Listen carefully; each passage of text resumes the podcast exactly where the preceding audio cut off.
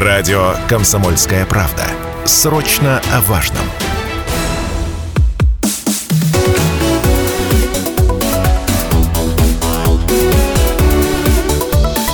Тема дня студии Станислав Гладков на радио «Комсомольская правда» Челябинск, 95,3 FM, тема дня. Чтобы быть востребованным на рынке труда или уверенно держать руль автомобиля, нужно быть уверенным в полученных знаниях и компетенциях. Именно поэтому выбор за качеством обучения, его престижем и опытом преподавателей. Все это есть в перспективе. Интенсивность обучения, разные форматы, в том числе и тренинги. Вот насколько легко было создавать именно это направление, какие вообще приоритетные программы тренингов есть, и каким видится будущее вообще развитие учебного центра. Об этом мы говорим с директором по развитию учебного центра «Перспектива» Еленой Козак. Елена Рафиковна, добрый вечер. Здравствуйте. Да, ну, во-первых, давайте начнем с того вообще, как началась ваша э, карьера тренера, потому что вот именно это направление развивать, это, ну, довольно серьезное такое испытание для женщины, тем более, да, это управлять людьми, это направлять их, то есть давать новые знания и так далее. Ну, моя, наверное, э, карьера состояла из череды счастливых случайностей. Было в моем опыте после института и рождения ребенка и челночество, и вложение да. в МММ. Mm.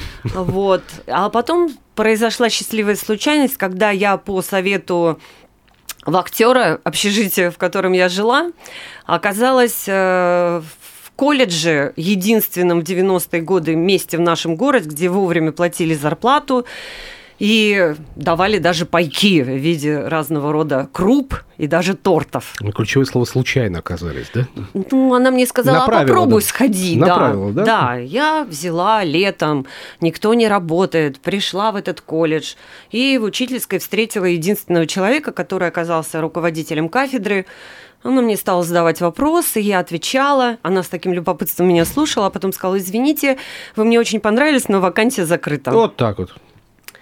Я, конечно, расстроилась, но думаю, ну ладно, не особо и надеялась.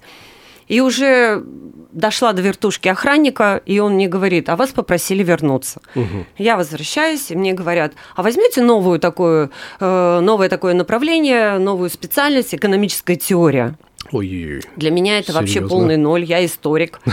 Э, семь лет я уже не встречалась с математикой, и вдруг экономическая теория, ну, думаю, что делать? Говорю, где а наша не пропадала. Почему согласились-то? Да не потому что очень хотелось работать, потому ага. что думал, ну, смогла же я вот челночничать после угу.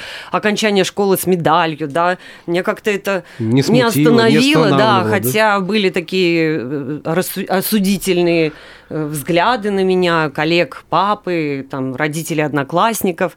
Но очень хотелось какого-то развития, движения и денежного, и личностного. Я согласилась, было весело, конечно. Ни одного учебника, интернета нет. Но, слава богу, э, соседи по общежитию были и математики, были экономисты, помогли. Тут еще опять счастливая случайность, буквально четвертый день. Э, меня приглашает, э, меня отпускает директор на семинар в Уфу, где мне там разложили все-таки хотя бы основные аспекты этой самой экономической теории. То есть не сразу бросили в, в бой, что называется, да? Да, да. Ну, а дальше все было весело студенты, а э, колледж у нас назывался колледж э, горный. Кстати, к тому времени наш э, разрез угольный уже перестал существовать. Угу. Соответственно, студенты там были определенного уровня. Но было весело, они стебались над молодыми преподавателями. Ну, как-то быстро я стала своей. И вот, наверное, здесь именно начинается у меня первый опыт моей будущей тренинговой работы. Потому что я очень тщательно готовилась сама, и понимая, насколько я не понимаю материал изначально, я выбирала какие-то подходы, какие-то э, методы, чтобы донести эту информацию до студентов. То есть вы сами разбирались? Я и сама при этом разбиралась. студентам объясняли? Да, я им даже говорила на контрольных, когда они пытались что-то слезать, я им говорила, ну, ребят, слушайте, я несколько ночей готовилась, до меня дошло, а, а, а до вас до сих пор нет, когда я такими простыми словами разжевала. И в это же время мне дали преподавание в институте, который только что открылся в нашем колледже э, заочный институт, и там у меня были уже взрослые э, ученики и еще два абсолютно далеких для меня предмета. Это мировые деньги э, и экономика. Слушай, мне сразу вопрос возникает. С кем проще работать? Со взрослыми учениками или с молодыми, прям вот студентами, которые там 17-18 лет, условно говоря? Вообще отличный вопрос. Наверное, все-таки с, вот, э, со студентами 18-летними сложно. Сложнее все. Да, потому что им надо доказывать, что ты чего-то стоишь угу. в разы увереннее, чем взрослым. Делать, конечно, да. Да. Хотя в моей группе э, заочников были э, несколько руководителей городских предприятий, потому что это было первое э, заведение, где высшее образование, э, где, вернее, были программы высшего образования. И э, поняв, что я легко общаюсь, э, поняв, что я разговариваю на доступном языке, я уже стала любима. А студентам надо было как-то еще чего-то доказать, и поэтому приходилось участвовать во многих мероприятиях э, таскать их везде за собой, подтягивать. То есть на мне было... То есть вы не только педагог, вы еще и организатор, получается. Да, в том числе и КВН. В учебной это... деятельности. Да, все четыре года моей работы в колледже это была подготовка ежегодная КВН ну, то есть нашей колледжной команды КВН, а там все остальное и 9 э, мая, угу. и э, День студента, ну, то есть вот эта работа в колледже, да, вот какую да. самую важную часть, основу вы взяли оттуда, что помогло вам дальше развиваться, в том числе в учебном центре «Перспектива»? Наверное, это стрессоустойчивость. Стрессоустойчивость. Да, это э, разный вот именно контингент людей, с которыми приходилось общаться. Это, с одной стороны, ученики, с другой стороны, преподаватели. Колледж был очень сложный. Люди работали по много лет, сложилась своя каста, и им тоже надо было доказывать, что ты чего-то стоишь, чтобы получить нужное количество часов, чтобы тебя, к тебе прислушивались, твое мнение уважали. И тут произошла вот следующая случайность так. в моей жизни. Вдруг э, наш колледж начинает сотрудничать с Министерством горной промышленности. Оно обязывает э, отправлять раз в год э, студентов в Российско-канадский центр. Угу. Странная, конечно, история, но уехал первый участник, потом поехал следующий, и тут директор на общем собрании говорит, вот, Елена Рафиковна, а следующая очередь ваша. Так. Интересно. У меня маленький ребенок, ему 7 лет, он первоклассник, э, у меня э, семья, и с одной стороны такое счастье, о, за граница, стажировка в Калгари, а с другой стороны у меня немецкий, а там английский, и вот 7 месяцев меня не будет дома. Но обсудили в семье и решили, что я еду. Согласились с этим решением, да, вашим, да? Да. Это тоже повод моей гордости, потому что, будучи самым старшим учеником в своей группе, я закончила, получила диплом, э, изучала там менеджмент, маркетинг, экаутинг, это э, бухучет э, английский. Причем все на английском языке изучали, да? Да, вот. да. Это прям, это прям высший пилотаж, прям, мне кажется. Да, да, да. Ну, сейчас, конечно, уже ну, перевести могу, да, перевести могу, но уже с пониманием, ну, 20 с лишним лет я уже Прилично не, не практикую, да. Вот, и управление персоналом. Вот здесь у меня начинается Это управление персоналом, момент. да, в которое я влюбилась. У нас была прекрасная преподаватель именно в нашей группе. И вот когда я вернулась с дипломом, мы с семьей приняли решение, что хочется больших высот и применить эти знания в управлении персоналом и поработать в бизнесе. И вот здесь, видимо, появляется перспектива, да, на горизонте, или нет еще пока? Нет. Пока еще не Мы было. приехали сюда, как я говорю, с тремя кастрюлями, которые мне подарили студенты, с 400 рублями в кармане Первую квартиру нам помогла снять э, двоюродная сестра, потому что денег не было. Вот. И вот э, сегодняшний руководитель учебного центра «Перспектива» э, Илья Львович Козак, он случайно тоже, идя устраиваться в компанию «Аспект» на должность электроника, такая должность была размещена в газете, оказался руководителем учебного центра корпоративного. И учебный центр назывался «Аспект». Угу. Так и назывался потом наш семейный совместный учебный центр. Так. То есть он отсюда корни берет. А я, полгода отработав э, в, гор... Э, в, в колледже промавтоматики, э, выиграла конкурс. Была такая оптово-розничная компания «Пирамида».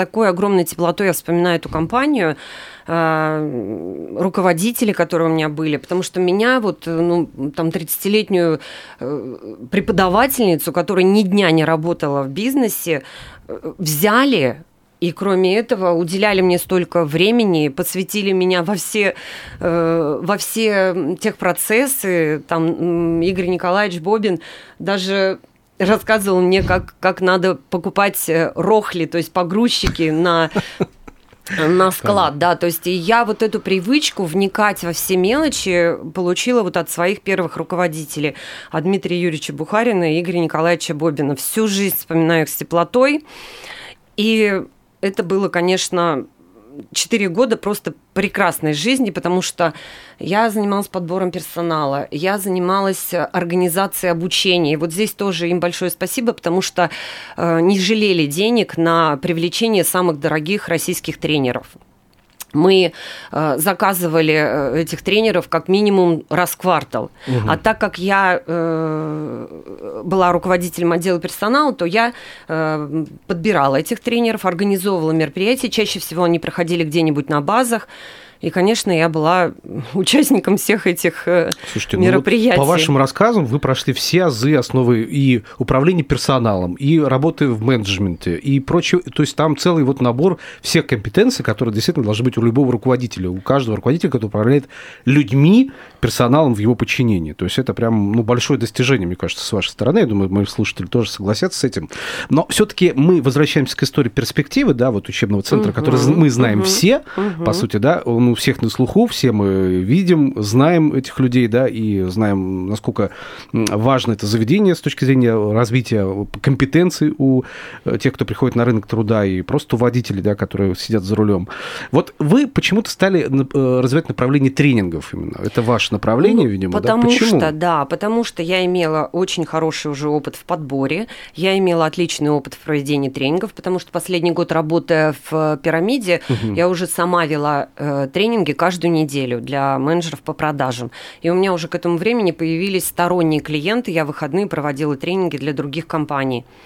И э, после декретного отпуска э, я выхожу уже в наш учебный центр, который в то время назывался «Аспект». Илья Львович начинает расти по карьерной лестнице в компании «Аспект», а я занимаю должность директора учебного центра «Аспект». И, э, конечно, я привнесла то, что умела. И до 2008 года мы очень активно занимались рекрутингом. То есть все мои менеджеры занимались тем, что подбирали персонал, и набирали народ на тренинги, либо работали с компаниями, приглашая целые комп- ну, компании на тренинги. Ну, наступил 2008 год. Угу, кризисный, да. Да, кризисный, угу. и с персоналом проблем не было у компаний. Ну и было не до тренингов, если честно. И тут мы стали смотреть уже в сторону обязательного обучения. Потому что вот вы Стас несколько раз э, сказали про то, что автошкола, автошкола. Перспектива это не только автошкола. Да, да конечно, учебный центр, который да, позволяет это учиться. широкопрофильный учебный центр, который на сегодняшний день закрывает потребности любого самого крупного предприятия. Мы шутим, что мы единственное, наверное, только что не учим на э, пилотов самолетов, потому что на самом деле мы закрываем очень много направлений. Причем делаем мы это э, не просто выписывая корочки или проводя чисто дистанционное обучение. Мы стараемся создавать э, материальную базу. У нас прекрасные два автодрома, трактородром, гидродром. И делаем мы это постепенно и в других городах, в которых у нас э, находятся филиалы. У нас еще семь филиалов по всей России. Вот, поэтому учебный центр на сегодняшний день – это предприятие, которое комплексно подходит к обучению. И вот с этой точки зрения начинать, конечно, надо с тренингов. У меня, знаете, вопрос про тренинги сразу. Да, я, безусловно, подтверждаю, что перспектива сейчас предлагает услуги по обучению профессиональной подготовке, предлагает переподготовки, аттестации, проверки знаний рабочих и специальностей всех уровней, всех направлений. Безусловно, это не только вождение, это разные-разные сферы деятельности. Да. Про тренинги. Вот сейчас слово тренинги, знаете, ассоциируется с тренингами, которые мы находим в интернете. Мы вам сейчас проведем тренинги. Собирается группа людей, непонятно кто, им там что-то рассказывает, и вроде тренинг прошел уже. Уже тренинг. Ну, вот это не дискредитирует вообще идею тренингов? И как понять, вот, насколько тренинг хорош или плох? Ну, понять можно по результату. То есть результативность тренинга. Если, например, хотя бы, конечно, ни один тренер не может гарантировать стопроцентного увеличения продаж, например, угу. или изменения в компании э, с точки зрения эффективности управления, потому что это зависит от очень многих факторов. В том-то и дело. В том числе, в первую очередь, от того, что происходит в самой компании. И поэтому любой тренинг, любой заказ на тренинг должен начинаться с диагностики вообще. А точно ли вам нужен тренинг? Mm. То есть настоящий тренинг, тренер не побежит за деньгами и скажет, конечно, на любую тему, какую скажете. Я очень часто говорю, а вы уверены, что вам что нужен вам точно надо? тренинг, mm-hmm. что ваши задачи можно решить именно посредством тренинга? И бывают очень часто проблемы, связанные с организационной структурой, с до конца незавершенными техпроцессами. И тогда надо начинать сначала с этого. Выстроить техпроцессы, разобраться с обязанностями каждой должности, посмотреть систему взаимодействия между подразделениями. И вот когда уже, как говорят персональщики, жесткая система будет выстроена, тогда уже можно идти в мягкую, то есть выстраивать отношения mm. между людьми, либо выстраивать внутренние отношение каждого э, потенциального участника тренинга к своей компании, к своей должности и к сочетанию собственных целей с целями компании. Когда у вас пришло понимание, что тренинги, которые вы проводите, действительно дают результат? Это сразу пришло, это постепенно приходило, вот то, что вы делаете в рамках ваших тренингов? в том числе в рамках Хороший вопрос. Вот вы сейчас задаете, я себе его никогда не задавала. Mm. Но я могу сказать, что наверное, в году 2004 или 2005 у меня было пару тренингов, которые мне самой не понравились. Угу. То есть вы даже критично были да, настроены да, к себе? я всегда очень критично относилась. И в первое время я не спала ночь перед тренингом, если это была компания-заказчик, и не спала ночь после тренинга. Если на обратной связи кто-то сказал, что я и так все знал, теперь-то я понимаю, что дело-то не в том, что ты знал, вопрос, что ты умел. И тренинг как раз от слова тренироваться. То есть э, я всегда начинаю тренинг, тренинг с того, что, ребята, вы все управленцы, я вряд ли научу вас каким-то новым методом управления. Но на тренинге вы можете, а, посмотреть на себя изнутри, найти в себе какие-то лучшие качества и попробовать начать на них опираться, посмотрев на них с другой стороны. Первое. А второе, понять вообще, вы на своем месте или нет. И оттренировать то, что вам кажется, вы хорошо знаете, потому что знать не значит уметь. И на тренинге мы отыгрываем ситуации разные, начиная от простых жизненных, заканчивая ситуацией, связанных с, общением с коллегами на работе, и уже переходя в переговоры, в общение с другими организациями. И часто бывает, что человек, имея отличные компетенции – пока, э, например, э, вхождение в контакт, да, он прекрасно входит в контакт, когда общается с обычным человеком, но почему-то не использует это, этот прекрасный навык, когда разговаривает с своим э, клиентом, Абсолютно допустим. верно, да. Это часто забывают они про, это, про этот навык, и потом, собственно, теряются в этой, в этой истории. Но у меня, знаете, какой вопрос? А вообще, насколько тренинги действительно позволяют... Ну, я так понимаю, что они годятся для управленцев любого уровня. Да. То есть неважно там высшее да. звено, там среднее звено, да. неважно, да, то есть да. будь ты там хоть начальник там а, цеха, отдела там, неважно какого уровня, то есть для всех подходит абсолютно. А насколько они популярны тренинги? Потому что, ну, может быть, действительно все предпочитают традиционный формат обучения, лекции, там, курсы, практические какие-то занятия и так далее. Насколько сейчас действительно интерес к тренингам велик? Я скажу, что этот интерес всегда был таким волнообразным. Были периоды, когда тренинги, вот, например, еще два года назад был огромный запрос на тренинги, просто прям массовый. Перед пандемией все хотели тренинги. Вот. Потом пандемия спад привела пошел, к тому, да? что пошел спад. Да. Сейчас опять идут запросы. Но сейчас появился еще новый формат. Я вот тоже э, в прошлом году получила еще одно дополнительное образование, угу. э, коучинг. Э, я много, конечно, проходила тренингов до этого, но здесь было дано комплексно. И самое главное, э, я получила старт к изучению этого направления вот э, как бы новым взглядом. Угу.